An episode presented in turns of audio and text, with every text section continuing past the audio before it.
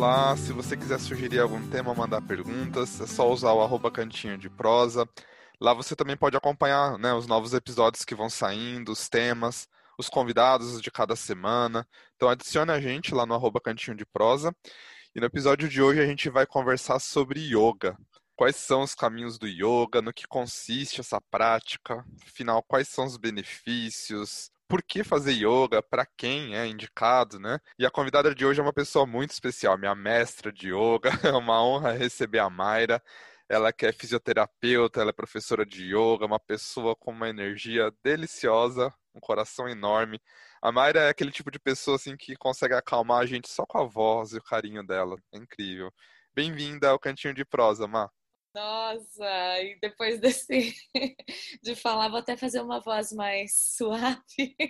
A gente tenta controlar a empolgação para corresponder ao que foi descrito, né? Exatamente, exatamente, porque apesar de você ter falado que eu acalmo, eu acabo sendo uma pessoa que fala alto, ri alto. Eu acho que eu sou um pouco espontânea demais. Mas se eu trago isso para você, olha, para mim é uma satisfação.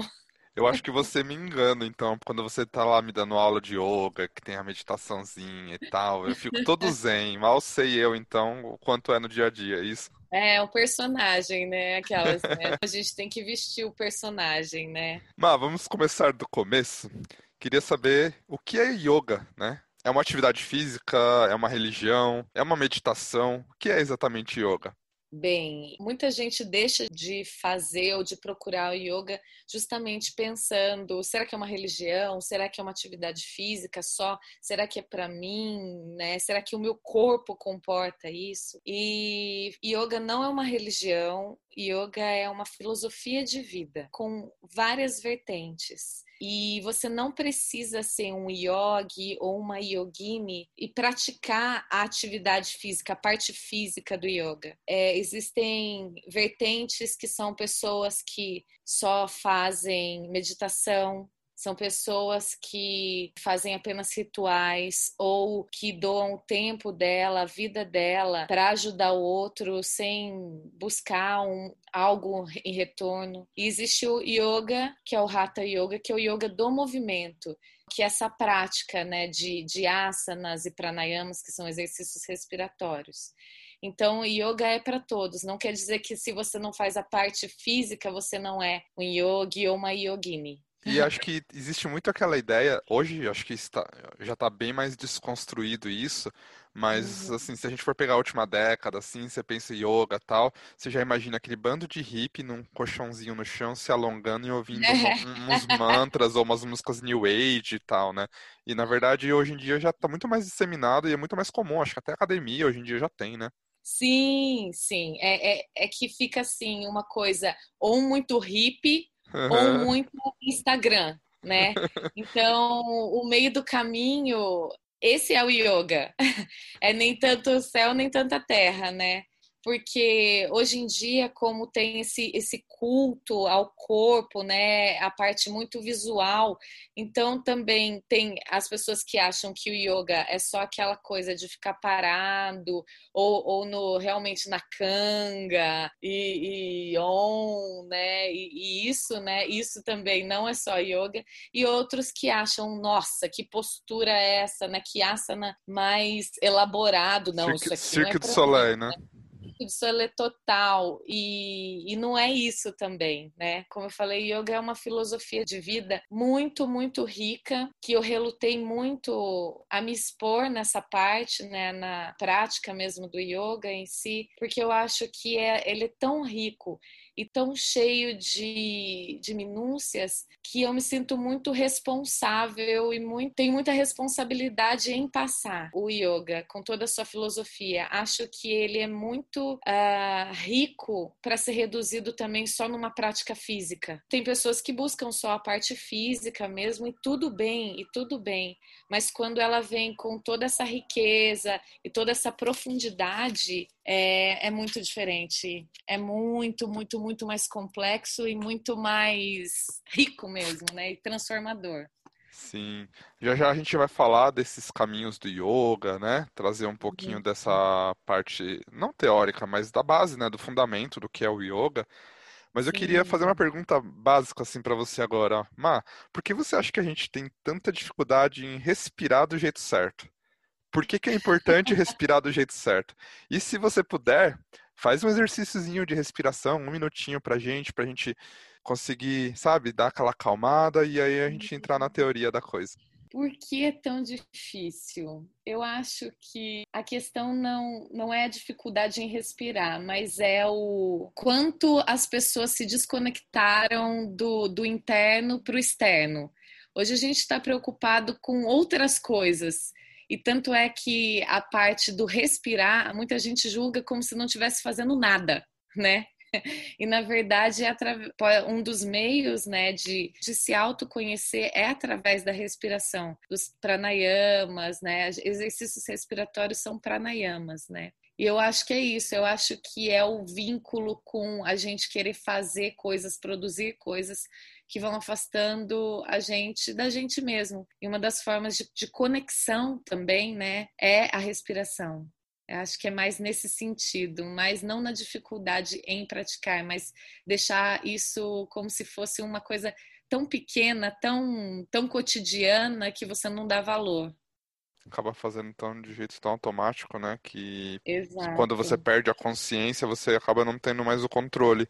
E aí as próprias situações, o seu momento de vida, influencia o jeito que você está respirando e só vai piorando, né? Sendo que você que deveria colocar no controle, né? A, a- isso, né? Completa, é exatamente isso, né? Você pode ver que em momentos de, de muita euforia, né, a nossa respiração muda. E a única coisa que você não vai prestar atenção é na sua respiração, e sim naquele momento, né, naquele, naquela dificuldade que você está passando naquele momento, né? Ou no É medo de coisa parar de respirar, né? De travar, né? exa- Exatamente, exatamente. Mas é- a respiração é um termômetro que a gente não usa, um, um termômetro de ver que as coisas não estão tão legais assim, e um termômetro, não um termômetro, mas um, um meio para você retomar a presença, retomar a calma e, e, e centrar, né? Centrar em uma coisa tua, né? Ensina pra gente como a gente respira do jeito certo, então. Quero saber como eu tenho assim. consciência dessa respiração, como que eu pratico isso. A primeira coisa a você fazer é você preparar não o ambiente, né, mas, mas o seu lar, né, que é o seu corpo. Então, é, você sentar de uma forma confortável, com os isquios bem posicionados. Então, eu vou começar. Vamos lá, vamos lá, Vai gente. lá. Só explica o que é É, isquio, porque como não tem vídeo, exato, é verdade. Isquio são ossinhos aqui do quadril é onde a gente deveria estar sentado. Se você palpar assim essa região do quadril, essa parte mais baixa, vocês vão sentir duas saliências ósseas assim que são os isquios, né? Então são esses ossinhos do nosso quadril, bem na quase na base assim do do quadril, onde a gente deveria sentar. Se vocês palparem, vocês vão vão sentir esses ossinhos. Então, vamos lá, vamos sentar de uma forma confortável, apoiando os isquios, né, esses pequenos ossinhos dos quadris, ou no chão, ou numa almofada, ou numa cadeira. E nesse momento você vai empilhar as suas vértebras, vértebras por vértebras, como se fossem pérolas que vocês vão colocando uma sobre a outra, até que acenda até a sua cabeça. Mantenha o queixo paralelo ao solo, os ombros bem relaxados. E como se um fio puxasse o topo da sua cabeça, você vai tirar essa compressão de toda a sua coluna. Feche os olhos e agora sim, conecte inteiramente com a sua respiração. Você vai fechar a sua boca, deixar os lábios relaxados, não cerrados, a língua bem posicionada, solta, as mandíbulas relaxadas e vai começar a sentir. Inale pelo nariz, puxando o ar, sentindo a temperatura do ar mais gelado passar pelas suas narinas. passar lá por trás da sua garganta e preencher todo o seu pulmão de ar, da base até o ápice. Exale, sentindo o ar mais aquecido passando por trás da sua garganta, tocando a borda das suas narinas. Perceba a sua respiração, sua inalação e sua exalação. Retém, puxe o ar, inale em 3 segundos. 3, 2, 1. Retenha o ar dentro dos seus pulmões. 3, 2, 1. Exale lentamente em 6, 5, 4, 3, 2, 1. Repita isso por várias vezes, tendo só essa consciência presente da respiração. Eu tenho certeza que muita coisa vai mudar na sua vida. Existem Nossa. várias, várias formas de, de respirar. Isso é, é só um pequeno exercício. Existem um, várias séries de diferentes formas, diferentes é, frequências respiratórias que a gente chama de pranayamas, que são exercícios respiratórios para você ter contato, cada um específico para alguma coisa, um para aquecer mais um corpo, o corpo, um para esfriar mais o corpo, um para melhorar a sua forma de pensar, um para você se voltar totalmente a você. São vários e vários, vários tipos. Não é só inalar e exalar em pequenos tempos. Existem vários e vários, vários. Milhares, Léo. Incrível. Deixa eu voltar aqui para conseguir te fazer o resto das perguntas. Espera aí. Ai, é. Queria saber, é. já que a gente está mais relaxado, tentando já respirar de uma forma um pouquinho mais consciente, né, do jeito certo, é. eu queria uhum. que você falasse para gente um pouquinho mais dos quatro caminhos do yoga, né, que você comentou já rapidamente um pouquinho do, da parte física, né, das posturas e tal, mas é só um dos caminhos, né? Uh, a gente já vai falar um pouquinho da sua vida, como você entrou né, no yoga. Você vai dar algumas dicas para as pessoas também que vão uhum. começar a praticar. Mas falando um pouquinho da base, assim, se você puder só fazer um resumão, o que, que é essa teoria dos quatro caminhos? É, uma coisa que eu esqueci de falar para vocês é que yoga significa união não existe aquela uma divisão dual do bom, do ruim, do branco, do preto, da noite e do dia. É, é a união de tudo, tudo que existe, né? Não existe o dual, é tudo uma coisa só. E yoga é essa união, a união do corpo, da mente, do espírito, uma coisa como um todo. É, então, a gente tem quatro pilares é, do yoga. Eu vou falar de uma forma um pouco reduzida. Então, a gente tem o, o Raja Yoga. O Raja Yoga é, ele está envolvido muito com, com a meditação, o controle da mente, né? É, são os questionamentos, né? Do que é ser, do que sentir. São grandes questionadores do, do, da vida, assim. E existe um livro é, muito bom, assim, falando disso, sobre o Raja Yoga, é de um, de um grande sábio que chama Patanjali. Ele está inserido entre desse, dentro desse Raja Yoga, que são esses grandes sábios. Você lembra o nome Aí do livro? Aí a gente tem, lembro sim, eu, eu vou deix, deixei até como indicação. Ah, tá. Então no final a gente é, fala é, dele. Legal. oh, beleza, beleza. E a gente tem o Ayana Yoga, que é, é o yoga do conhecimento. Também são grandes estudiosos, está é, tá envolvido muito com, com a sabedoria, enquanto o outro está o Raja Yoga está está muito em relação ao controle da mente, esse está ligado à sabedoria mesmo, né? Ao saber. Então, ele foca muito nessa parte da inteligência, na, na habilidade de, de profunda indagação mesmo da natureza e das coisas dela, né? É um, é um caminho de investigação do eu, do eu mesmo, do eu superior, e não do eu com eu minúsculo, que é chamado, que é o, o grande conhecido, e às vezes uhum. a gente se perde tanto dentro dele que é o, o nosso ego, né? É, existem o Bhakti Yoga, que é o yoga devocional, que é chamado o yoga do amor mesmo, né? Da devoção, do amor. É, é o cultiv cultivar mesmo esse o néctar do, do amor, do, da, da devoção. É, ele invoca muito essa humildade, né, o amor, a entrega, né, é uma prática mais comum, né, nas tradições, assim, é, fazer rituais, tudo, é mais voltado à prática mesmo do, do, do, cultuar, né, cultuar e o cultuar do amor mesmo, Sim. né. Tem o Karma Yoga, o Karma Yoga é o, é o yoga do trabalho, né, da ação. Muita gente fala de karma, as pessoas já ficam meio, ai meu Deus, nossa, pensa em coisas ruins. E a palavra karma é uma palavra em sânscrito, e karma significa ação, né? Então podemos ter bons karmas e karmas ruins. Não quer, então tudo é karma, é, é o fato de você fazer a ação e ter e obter uma reação sobre aquilo.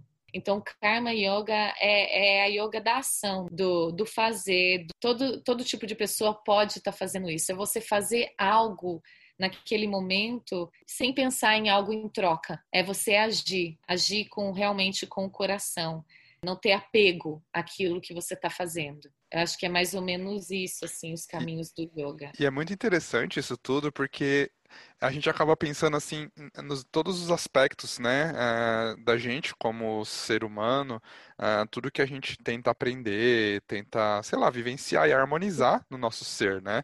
A gente pensa assim, ah, eu preciso ter um controle emocional, eu preciso saber amar, eu preciso ter essa entrega e tal.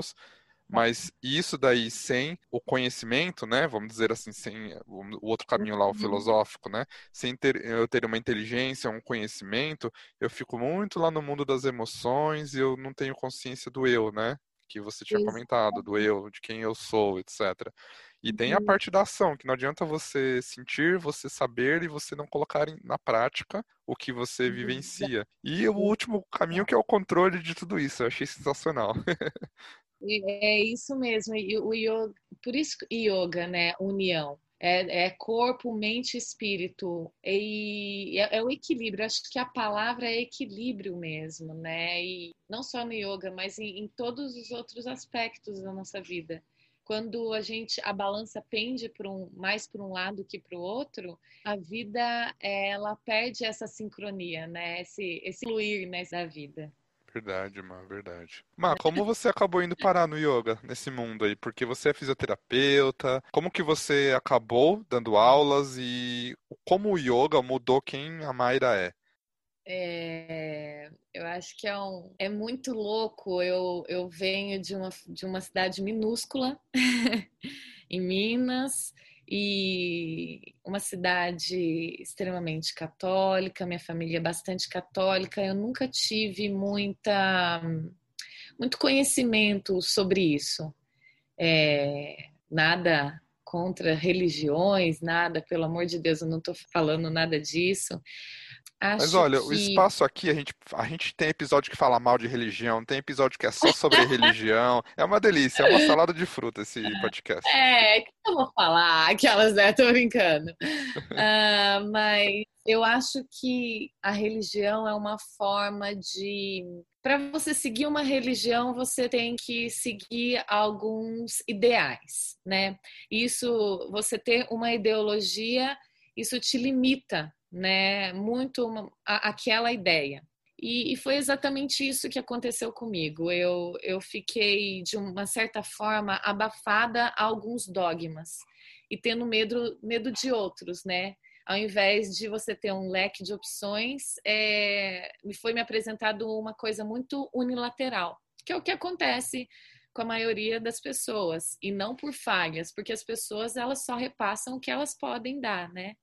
Isso uhum. que, que é a vida. Daí chega uma hora que a gente tem que se questionar. É, eu sempre fui uma criança muito conectada com a natureza, com a parte assim mais mística, com o mundo mais mágico, né? E eu acho que isso de certa forma foi com o tempo sendo retirado de mim por máscaras, né? Máscaras, não, não tô falando só da religião, mas máscaras sociais, máscaras de, ah, de, de, de uma vida, uma vida muito mais quadradinha entre ou estudar, é, se formar, ter um trabalho, ter um apartamento, quem sabe casar um dia, ter filhos, né? Então eu fiquei abafada muito tempo nessa nesse cubículo, né? Você não se questiona muito. Então eu deixei ser abafada por essas máscaras. Eu fui deixando de ser quem eu era, a minha essência, né, o meu eu. E segui uma vida feliz por fora e completamente morta por dentro. Até que eu, faz uns sete anos mais ou menos, eu entrei nessa pira do autoconhecimento, né?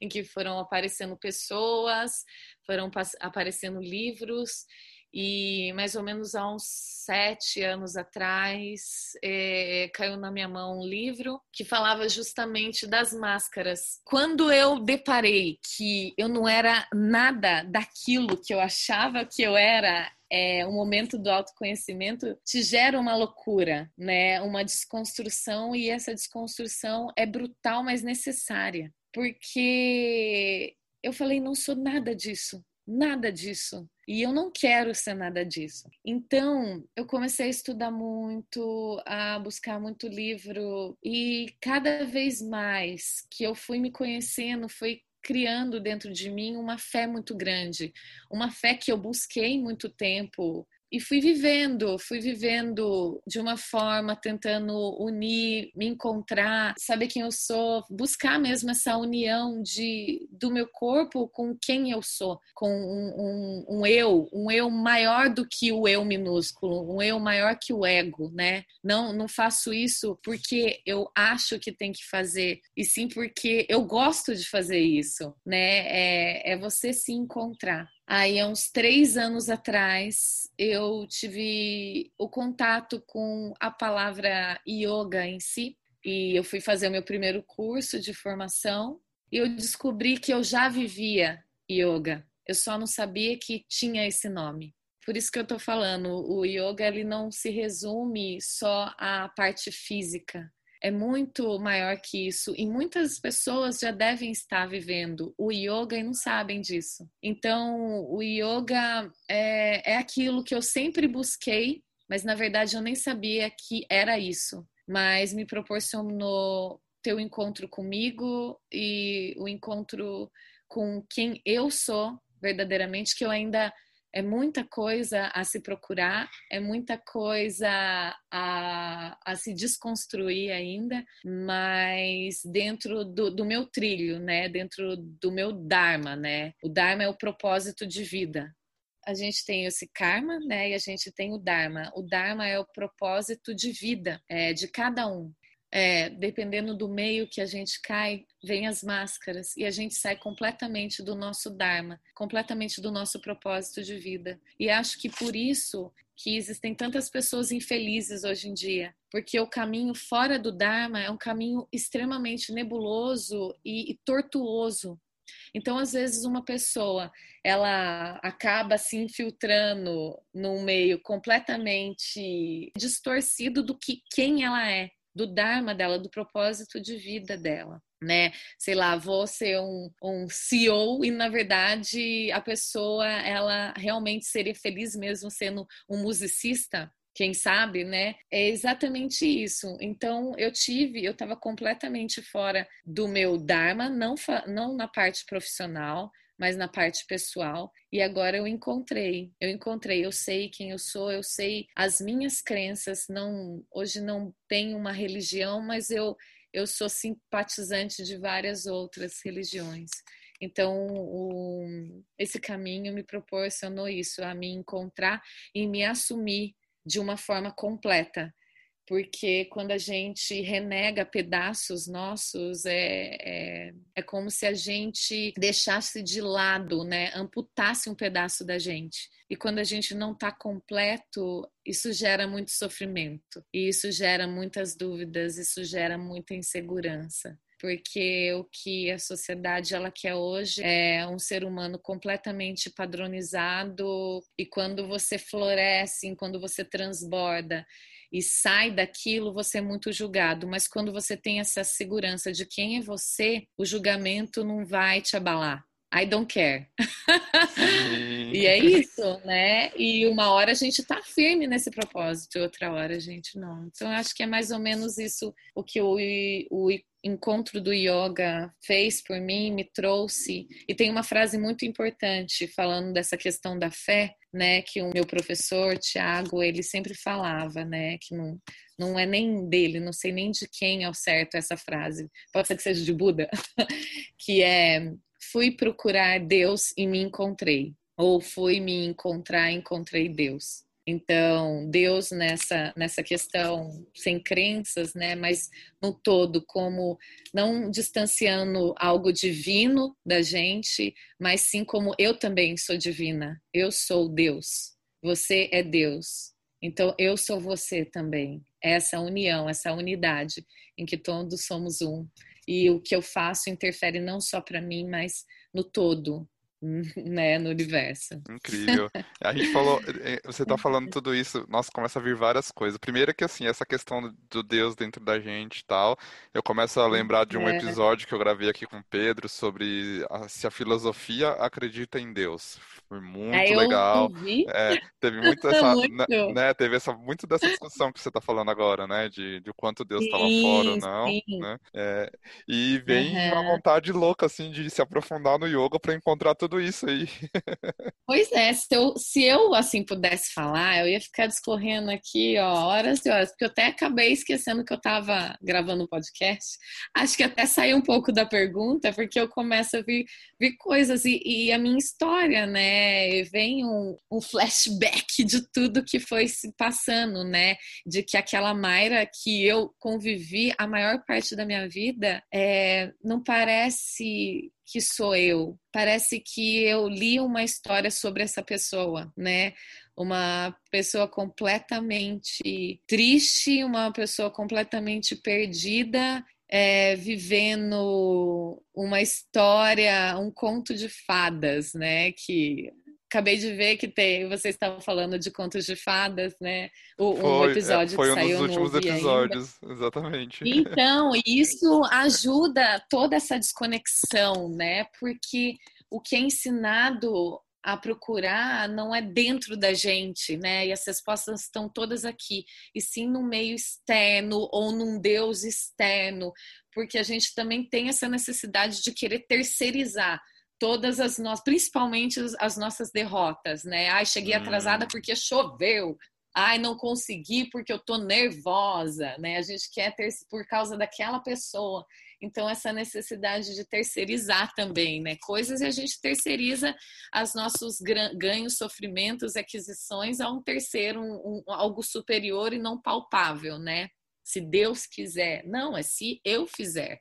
Ai, vou ficar falando aqui a matraca da, né, da Semana você, Santa aí, mas, ó. Mas, mas, você sabe que é, a gente acaba aprendendo muito mais por esses exemplos de vida, essas histórias, que são coisas que a gente acaba se identificando e se enxergando, e às vezes vendo que, ah, legal, então existe um caminho para sair disso, do que pela teoria Sim. em si, né? A teoria acho que vem depois para trazer a base para os questionamentos que vêm, etc. Mas acho que a, a, aquele empurrão da ação vem justamente desses exemplos. É muito legal você compartilhar essa história com a gente, com certeza. E sim, e uma coisa que você aprende muito com o yoga, que eu falho muito, né? E, e sou uma buscadora disso, é, é dessa questão da atenção plena, né? Você estar presente em todos os momentos quando eu ando, eu ando. Quando eu falo, eu falo. Quando eu gravo um podcast, eu gravo um podcast. Eu não estou uhum. pensando no que eu vou comer, no que eu vou fazer. Porque é só no, no momento presente em que insights pode acontecer. É só no momento presente em que pode aparecer uma keyword e você falar: caraca, é isso. E esse e quando você está em movimento completamente desfocado, aquelas várias coisas que estão aparecendo, passando na tua frente, se você não tem uma atenção, aquilo passa e você deixa de ter um estado de êxtase, um eureka, né, na tua vida, de uma resolução, né? Então tem aquela bendita da frase também, mais uma, né? Orai e vigiai. Não adianta nada você estar tá pedindo de olhos fechados, enquanto tudo passa na tua frente, um sinal gigantesco que a gente quer. Então, o yoga também ensina essa questão de ter presença, né? Ter um momento presente. Incrível. E é isso que aconteceu. Eu fiquei aberta a ouvir pessoas, a, a ver situações, justamente histórias que as pessoas iam me contando e eu ia falando, não, isso também sou eu, porque na verdade as coisas não se criam, elas só ficam repetindo. E a história do outro é também a minha história, né? Sim, sim. Isso, isso é muito fato. E quando a gente aprende a enxergar isso, talvez o caminho fique um pouco mais fácil, que eu não preciso passar por aquele sofrimento para aprender, né? Isso, é, é, um, é, é, um, é um power traductor, né, Léo? É um, uma tradução simultânea ali. É, é, é, é a comida mastigada. Exatamente. E eu faço, nossa, faço. Eu sou louca por história. Eu fico aqui, ó, só querendo ouvir a história do outro para falar assim, ai, tomara que venha mastigado para mim. ai, né? Ah, fala pra gente um pouquinho. Uh, vamos falar um pouquinho da parte da atividade física do yoga, que é uma é. coisa que está bem ao alcance da gente, principalmente talvez como um começo, né, para entrar né, nesse caminho todo. Eu queria saber de você, para quem que é indicado o yoga de uma maneira geral, né? É lógico que assim, você pode falar, você não vem em cima do muro não falar em yoga é indicado para todo mundo, isso eu já sei. Mas, Mas eu queria é. só... Tô brincando. Já tava na ponta da língua aqui. Mas eu quero dizer assim, você... sabe aquela pessoa que você vira e fala, essa pessoa realmente precisa começar yoga, eu realmente acho que vai fazer uma diferença e se existem tá. restrições, tá. né, para a prática do yoga, alguém que não pode tal. Porque, sabe, assim, a gente sempre vê aquele padrãozinho de corpo, né, quando a gente vê um, ah. um alguém publicando um vídeo de yoga, é, aquela pessoa magra, musculosa, isso acaba intimidando um pouco de falar, tá, eu não tenho como fazer uma postura, não tenho como começar. Então eu queria que você falasse um pouquinho para quem é indicado e se tem restrição. É, o yoga é indicado principalmente para aqueles que não querem praticar yoga. Ah, saiu, do, saiu de cima do muro ficando em cima do muro. Adorei a resposta. Não, mas eu tô falando por mim, porque falava yoga, imagina, eu sou muito agitada, né? E a gente só critica, a gente, pra gente criticar alguma coisa, a gente tem que vivenciar aquilo, né? Então, eu nunca tinha praticado yoga na minha vida. Eu falava, ah, yoga, imagina, sou uma pessoa super agitada. Imagina que eu vou conseguir, conseguir ficar sentada, blá, blá, blá, blá aquelas desculpinhas, né? E na verdade a gente, o que a gente tem mais facilidade nessa vida, a gente, a gente não precisa ir atrás, as coisas vêm. Mas aquilo que a gente mais tem dificuldade é ali que estão as respostas. É ali onde a gente não quer cutucar e é ali onde a gente não quer enxergar muito tempo atrás, o, o corpo da gente era considerado como algo sujo, algo que afastava da parte da iluminação. Indo agora para essa parte, para a parte física mesmo do yoga, né?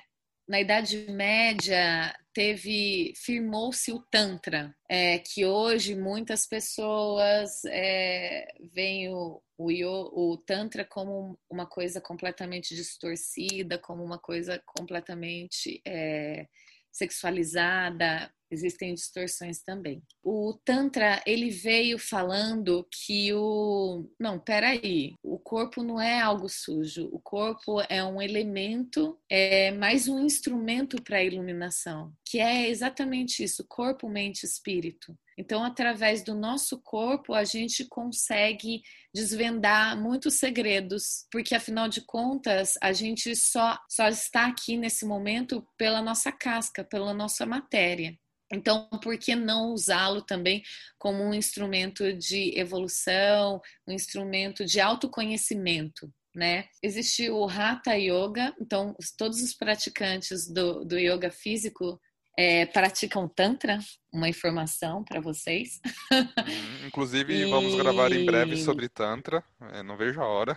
Muito bom, muito bom para esclarecer. Muito, muitas pessoas têm uma visão completamente distorcida do Tantra, né? Acho muito legal isso.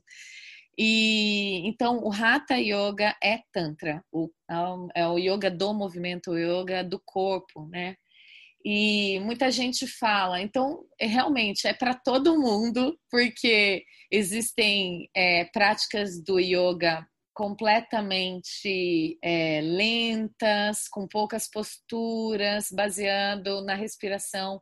Existem práticas de yoga completamente assim pesadíssimas, por exemplo, Ashtanga, que explora o seu corpo de uma forma assim exaustiva fisicamente. Existem é, yoga pro relaxamento, através de algumas posturas você consegue se conectar com um relaxamento extremamente profundo.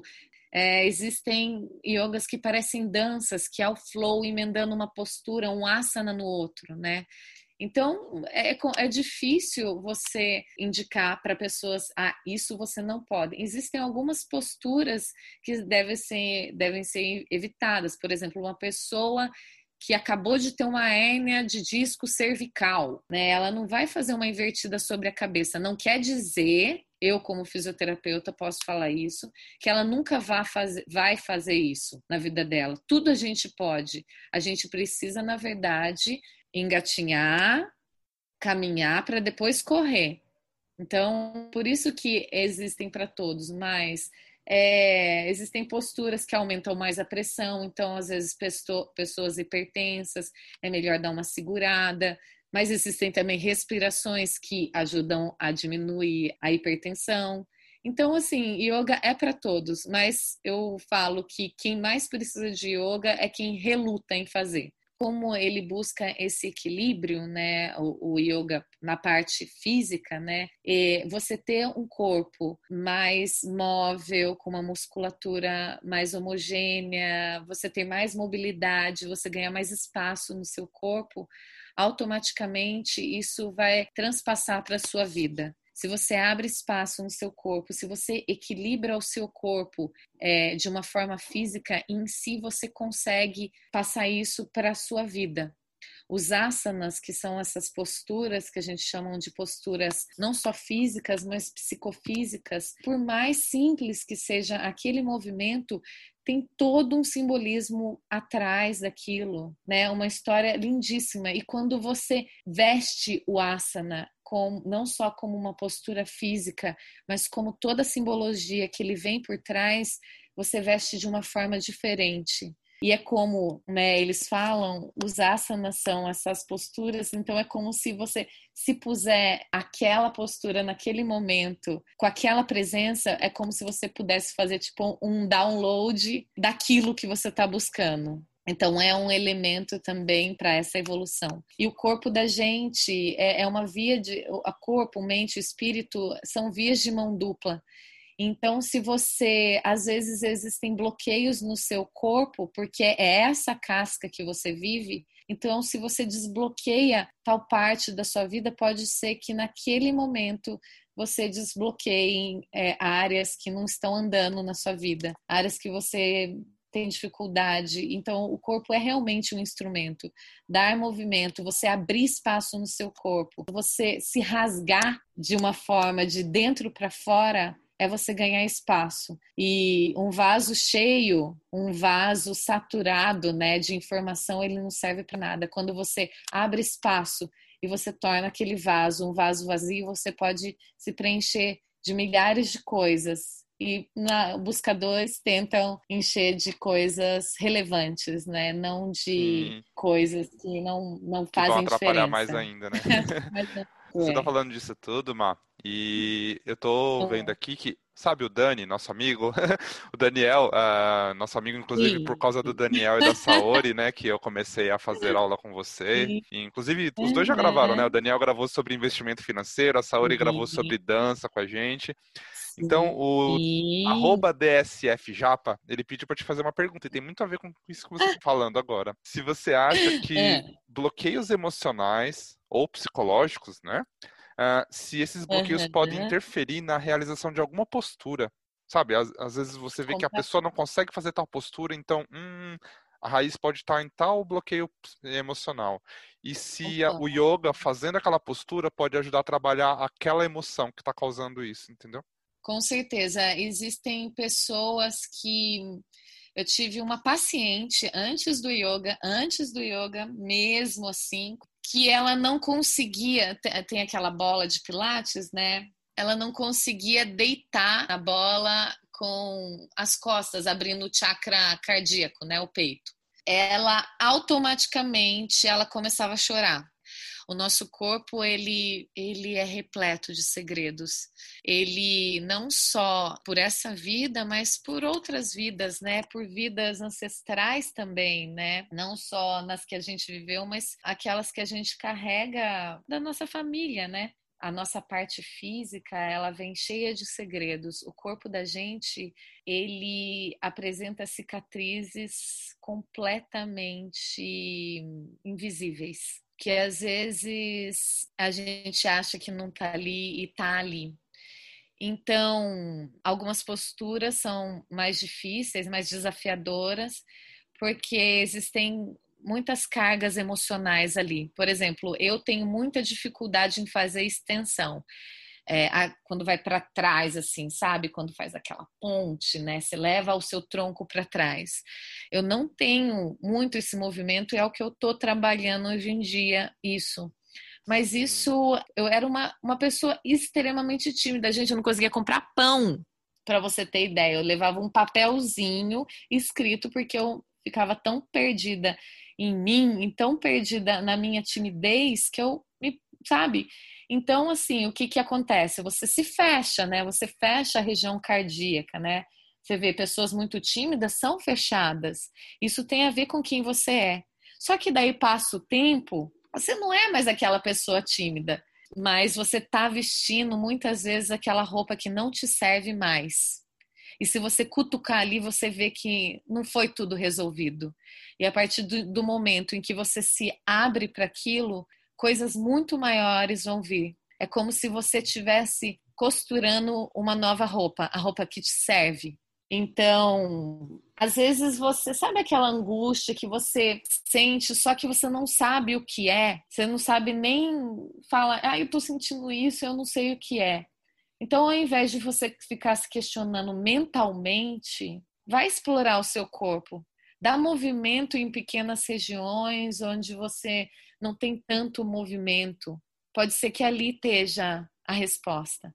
Eu passei por isso na quarentena. Uh, eu tenho um bloqueio de um do meu quadril esquerdo e do meio, em meio de tantas lives eu parei numa live de uma é, dança ancestral, dança voltado para o sagrado feminino, tal. Uhum. E ela pediu para a gente começar a explorar o corpo da gente e eu lembrei do bloqueio do meu quadril e ela falou assim: é, pensa em o que vem na sua cabeça, pensando nessa região de tensão no seu corpo, né?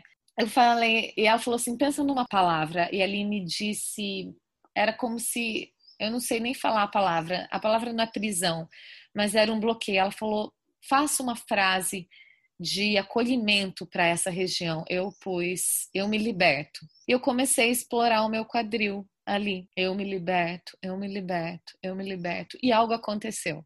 É, na quarentena eu me vi completamente perdida, né? Foi na quarentena que eu me assumi como professora de yoga e, e aquilo ali abriu um caminho. A gente ali é muito ligado com os chakras básicos, chakras muito da criação.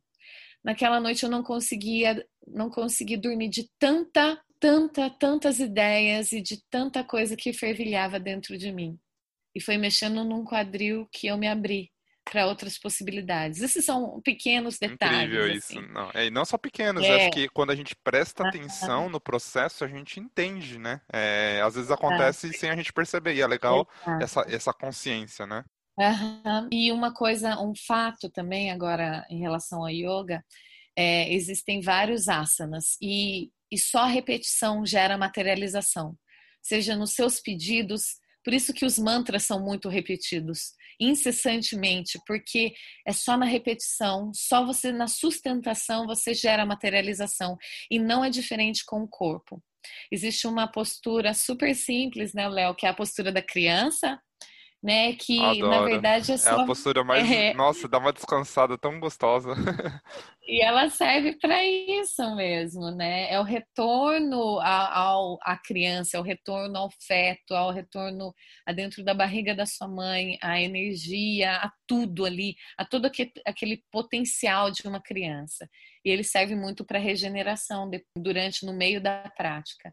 Que, para quem não conhece, chama Balasana, significa postura da criança. Você é simplesmente você se debruça, você tá é como se você tivesse, você se ajoelha, senta nos seus calcanhares e você se debruça sobre as suas coxas, colocando a testa no chão e os seus braços, eles podem estar tá estendidos ou na lateral do seu corpo.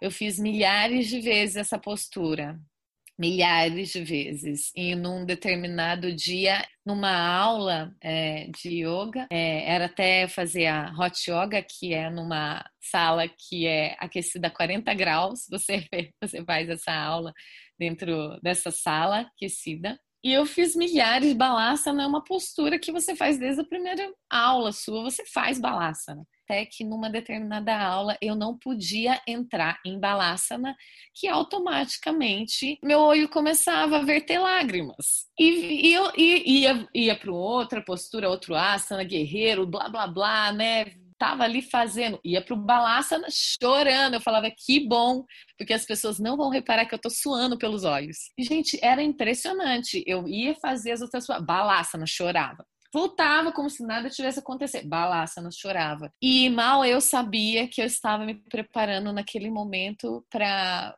uma cura da minha criança interior. Mal eu sabia. Foi um momento muito lindo da minha vida. Eu fazendo minha primeira formação em yoga. É, aquilo estava me preparando para uma vivência que eu ia passar. Aquilo já era criança, de tanta repetição, ela se manifesta, eu fico até emocionada. É, de, eu aquilo fui preparando. Você repete, repete. Chega uma hora que aquilo se materializa. O sutil do asana aparece. Seja ele para te dar coragem, seja ele para você estar no estado completamente vulnerável para receber aquilo, para te dar coragem. Pra... Eu tô, fico super emocionada porque tenha atenção em qualquer estado da sua vida respostas vêm. E muitas vezes, quando você entra muito mais no yoga, muito mais nos asas, nas, nas práticas físicas, elas deixam de ser apenas físicas e acabam sendo respostas para o que você procura. E respostas que você não estava esperando, porque eu não estava buscando aquilo naquele momento. Mas está ali, está dentro daquilo. Que incrível. Eu, e eu já, eu já acho que a gente tá assim procurando, a gente só não sabe o que a gente tá procurando, sabe? Por isso que a gente chegou naquele momento e naquela posição e naquela situação, porque no fundo a gente estava é, procurando, exato. né? exato, exato, exato, exatamente, exato. Mas, para a gente uh, não se alongar muito, para a gente passar okay. agora para a segunda parte do nosso programa, então. Nessa segunda parte, Ma, é a hora da sua vingança, né? Porque yes. eu fiz aqui hoje uh, ah, 314 perguntas para a sua pessoa e a hora agora é que você vai retribuir, então, e fazer uma pergunta para mim, então capricha. Eu não vou fazer uma pergunta, porque, Léo, você é uma pessoa extremamente especial, assim, e uma pessoa com uma sensibilidade, assim, incrível. Você é um, é uma, é um ser de luz. Claro que todos temos escuridão, mas a sua luz é muito maior. Ah, para. É, queria, Fala mais, vai. Eu, ai, para. Eu acho você incrível. Tô brincando, você... não fala mais não, chega. Ai! Eu posso fico também tímido. fazer aqui, eu fico tímido. fazer um apanhado. Eu queria que você, ao invés de fazer uma pergunta para você, eu queria que você contasse um, um estado é, que você teve aquele grande insight na sua vida, ou numa vivência, ou num, sei lá, fazendo algo em que você falou, putz, isso tem muito, uma, é muito além do, do, do daqui só, sabe? Algum fato, algum insight que te marcou, alguma vivência que te marcou muito. Queria que você dividisse com a gente. Nossa, profunda essa, exposed total. vamos lá. Total, porque afinal de contas, né, gente, vamos mudar os papéis realmente aqui. Não, e é esse, esse é o que é o sentido do quadro mesmo, é as pessoas conhecerem um pouquinho, né, uh, sobre mim, é porque é uma dificuldade muito grande minha de me mostrar, né, e, enfim, deixa eu pensar. Bom, acho que eu não preciso pensar muito. É, é. existe, existe um momento na minha vida uh, que foi um momento bem complicado, assim, de diversos questionamentos profissionais, uh, questionamentos pessoais. Então, saí de um relacionamento de mais de uma década, né? Então, você se divorcia e aí você vira e fala, tá, e agora, né? Com alguns planos que a longo prazo que acabaram ficando interrompidos no meio do caminho, que eram planos que já estavam para se concretizar, e você começa a questionar o seu lugar no mundo, quanto vale a pena realmente planejar, quanto vale a pena se esforçar ou fazer, já que tudo acaba mesmo, sabe? Aquele mando, de questionamento quando termina um uhum. ciclo, né? Passando um, alguns meses nesse perrengue e tal, mas nem lembro exatamente quanto tempo foi, mais de um ano, um ano e meio, um pouquinho. E aí eu tive um insight de última hora eu resolvi fazer o caminho de Santiago de Compostela. E eu posso dizer que o caminho de Santiago de Compostela foi o fato que mudou a minha vida, assim. Eu consigo enxergar, talvez não só não para as outras pessoas, eu não sei se para as outras pessoas é nítido isso, mas para mim eu consigo enxergar o Léo antes do caminho e o Léo depois de ter feito esse caminho. Para quem não sabe, o caminho de Santiago de Compostela é uma peregrinação que você faz lá, você pode sair uhum. de qualquer uhum. lugar da Europa, assim, e você vai caminhando durante vários dias e dias e dias até chegar em Santiago de Compostela, né? E eu fiz essa caminhada, foram quase 500 quilômetros andando, e eu que sou sedentário, então teve todas as limitações físicas, e eu acho que esse, esse esforço físico e essa superação, né? É, física uhum. trouxe é, uma série de insights para mim porque você caminha sozinho lá no meio da natureza, então é uma meditação ativa muito forte, né? Você está caminhando você com você mesmo, você com você mesmo. E aí você tem uma imersão dentro de você tão grande que você não tem mais como se negar, você não tem mais como não se enxergar, sabe? É muito profundo mesmo, realmente é uma coisa que não tem como colocar em palavras que eu inclusive tentei, que eu escrevi um diário dessa viagem, mas isso é segredo, enfim. Ah, mas... já essas coisas. é, mas enfim, e, e eu posso dizer que esse foi o momento da minha vida que me trouxe é, uma, uma percepção maior de quem eu sou, de qual é o meu lugar no mundo. Por mais que depois disso uh, eu ainda continue né, com alguns questionamentos pessoais e profissionais, principalmente, eu acho que a maneira como eu conduzo hoje é muito mais leve, muito mais consciente do momento em que eu estou. E que se eu estou aqui ainda, eu não tenho que culpar culpabilizar a sociedade, o dinheiro, o capitalismo, ou ex-amigos, ex-relacionamentos, família, não tem que culpar nada, né? Eu construo minha história. Então, eu aprendi, eu consegui com esse caminho ter uma consciência muito diferente sobre mim e é incrível. Eu espero poder falar um dia com mais detalhes sobre ele, mas foi isso. Arrepiei. Mas é isso mesmo. Ai, obrigada! Exposed, tô, eu, tô, eu tô aqui vermelho, ainda bem que não tem vídeo, mas enfim, é isso. Ai, que isso. Bom, a gente vai deixar o seu contato, né, Má? Mas antes eu só queria lembrar, todo mundo já sabe, que pode usar o arroba cantinho de prosa para mandar sua sugestão de tema, né, para os próximos episódios. Então, ah, Léo, eu pensei num tema legal, ou eu tenho uma pessoa legal para indicar para falar sobre isso, ou eu gostaria de ir falar sobre tal tema.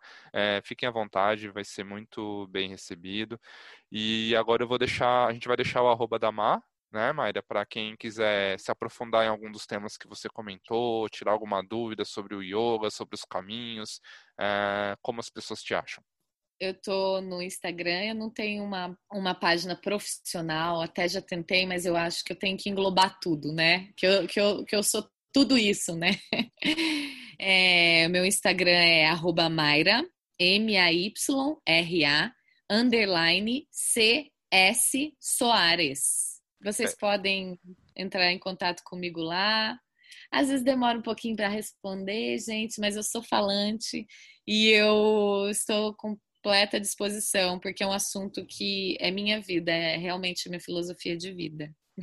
É, e que filosofia de vida, porque uma aula com a Mayra realmente é aquela coisa que você vira e você fala, você faz todo dia, né? Tem pacote todo dia? Ai, belezinha.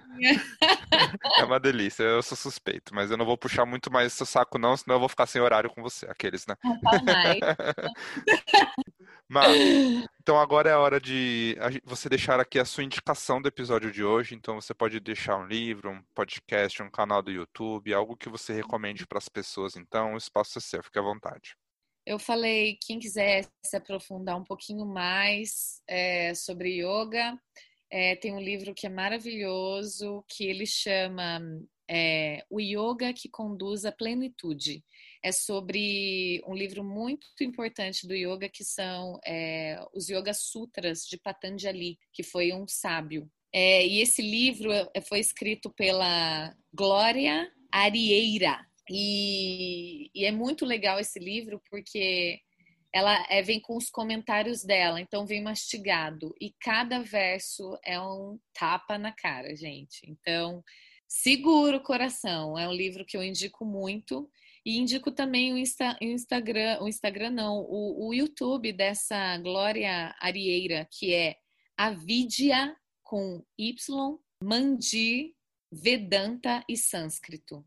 Depois a gente pode. Eu vou deixar, deixar, na descrição do episódio, com certeza, porque é difícil soletrar. É, é incrível, incrível. Ser uma pessoa que sabe de yoga, sabe dos livros sagrados e tá tudo lá muito bem explicado, uma figura muito simpática, Glória. E também para quem quer conhecer um livro que é muito importante, é um épico incrível, que chama Bhagavad Gita. É, quem quiser ter um primeiro contato com isso, eu indico a Lucilena Galvão, que é uma filósofa incrível, que ela vem discutindo o Bhagavad Gita de uma forma muito linda, assim. Essas são as minhas indicações, por enquanto. Muito bom, muito bom. Vou deixar todos eles então aqui na descrição do episódio, né, para quem quiser pegar esses nomes gigantes aí, saber onde comprar, o canal que procurar. Então, Má, uhum. agora a gente vai Infelizmente, chegando ao fim do episódio de hoje, porque eu poderia ficar mais horas falando, e vamos precisar de uma segunda parte, porque nós não conseguimos falar lá dos oito passos do yoga, né, em mais detalhes, falar lá das abstinências, das posturas, da respiração, etc. É, mas enfim, a gente conseguiu falar de uma forma geral, é, e depois a gente pode trazer uma segunda parte com mais um pouquinho mais da teoria da coisa, né? Acho que vai ser legal. E aí, Ma, nessa última pergunta do episódio de hoje, então, é o nosso quadro Sentido da Vida. Nesse quadro eu faço é. uma pergunta aleatória para você filosofar sobre a vida, mais um pouquinho, né? Ai, meu Deus. Queria saber, Mayra, uh, o que é o sorriso para você? Uh, se existem várias formas de se sorrir, se existe a forma certa, e se é só com a boca que a gente sorri. O que, que um sorriso traz para gente? Eu acho que o sorriso com a boca, com os olhos, é com o seu, você sorri de várias formas, né? Você usa o seu corpo para sorrir, né? Não só com a boca, como eu falei, com os olhos, com o movimento do seu corpo, né? É, eu acho que uh, é você transbordar através do seu corpo aquela felicidade que está dentro de você. Eu acho que, mais uma vez, envolvendo o corpo, né, a matéria que, que proporciona que, que a gente esteja aqui, eu acho que é exatamente isso. O corpo, através da boca, dos seus movimentos, dos seus olhos, é, o sorriso é quando você transborda algo de dentro para fora. É só a manifestação carnal de algo que você está trazendo de dentro. Que delícia. Nada, nada muda o nosso dia como um sorriso, né? É uma delícia. Às vezes é, é tudo que você precisa, né? E às vezes o sorriso vem por uma mensagem, vem por um, várias formas, né? Incrível. Tem muitos conta, gente. Como a gente não sorri sobre com, com os, as figurinhas, né? É, às vezes até num tom, né? De uma frase que a gente fala por, com alguém, aquele acolhimento já é um sorriso e já é. faz, já muda, né? O tom da sua fala, né? Você sabe a, boca escancarada que tá, né, no sorriso, né? O jeito que ela tá. Eu, nesse momento eu tô falando com um sorriso. então, então a gente também consegue, pela fala, pelo tom da pessoa, transbordar esse sorriso. Então, Má, Acho que a gente termina com esse sorriso gostoso. Queria te agradecer, separar um tempinho nessa sua agenda doida para vir trazer um pouquinho desse grande conhecimento que você traz, dessa energia boa. E eu não vejo a hora da segunda parte. Eu te agradeço, Léo. E para mim, é, esse podcast está sendo também uma, uma quebra. Eu, na quarentena, falei: não, tudo que me oferece, quase tudo, ou melhor, quase tudo que me propuserem a fazer, eu vou fazer. Então, eu também tenho dificuldade, apesar de eu falar para os cotovelos, a parte profissional é uma coisa que é como se fosse um filho para mim. Então, é uma coisa muito importante. Então, me expor à minha parte profissional, é, eu reluto muito. E aqui é foi mais uma quebra para mim, então é uma cura também. Esse podcast está sendo uma cura para mim. Espero que você tenha se sentido à vontade. Estou aqui de boa já. Obrigado, Ma. Um beijo. Muito obrigado. Beijo. E...